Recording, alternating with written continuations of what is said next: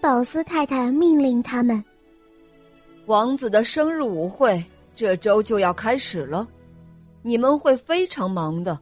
好了，赶快干活去。”迪宝斯太太走后，格林赶紧向三个女孩道歉：“对不起，都是我不好，我愿意多干活来弥补我的过错。”于是，三个女孩让格林用一把小刷子，把整个宴会大厅的地板刷干净。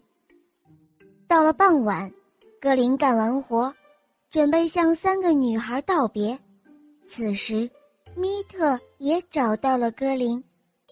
穿着绿裙子的艾蕾娜最有同情心，她问格林：“你有地方住吗？”呃，还没有，格林说：“我们怎么能让一个女孩晚上独自游荡呢？”艾蕾娜着急的对另外两个女孩说：“让她和我们一起住吧，反正还有一张多余的床。”云妮想了想，走到格林身边问：“你有钱吗？”格林掏出几枚硬币，当做房租。我们一起回去吧。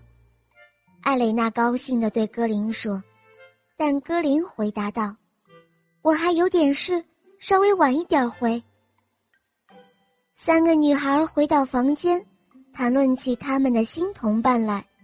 云妮说：“我不太相信她，她只不过是一个从乡下来的小姑娘，一定熬不过这个礼拜。”她还没说完，格林就走了进来，将一把琴弓。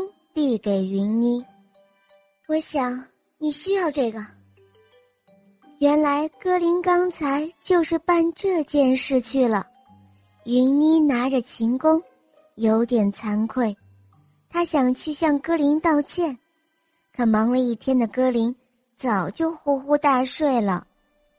第二天一大早，四个女孩和凯伦就开始忙着打扫卫生。歌林在扫地时，突然被人撞了一下，原来是路易王子，他正在试验自己研制的热气球，可是气球飞到了大厅的枝形吊灯旁边，被吊灯戳了个洞，气球顿时瘪了，缓缓落到地上。路易，我们得谈谈了。